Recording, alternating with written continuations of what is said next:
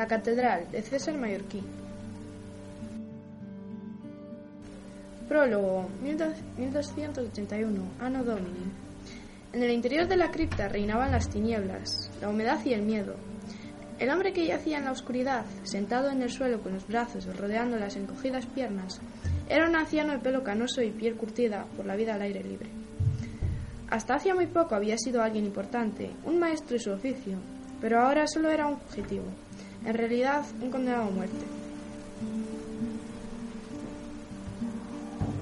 Fue precisamente el temor a la muerte lo que le había movido a ocultarse en la cripta secreta. ¿Cuánto tiempo llevaba escondido allí?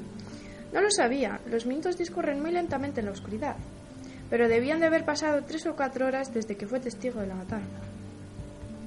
Se estremeció. La imagen de sus compañeros atrozmente asesinados parecía habérsele grabado a fuego en las pupilas.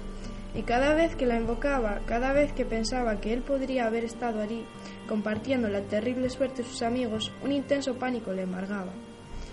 Se había salvado de milagro, por llegar tarde a la reunión, un simple retraso, esa era la diferencia entre la vida y la muerte. Cuando llegó, la matanza ya había comenzado, y los gritos de las víctimas torturaban la quietud de la noche. Luego, ellos le descubrieron, y el anciano tuvo que huir para salvar la vida. Pero ¿dónde ocultarse? Lo cierto es que solo dispuso de dos opciones, o arrojarse al mar por los acantilados, o como finalmente hizo, buscar refugio en el templo.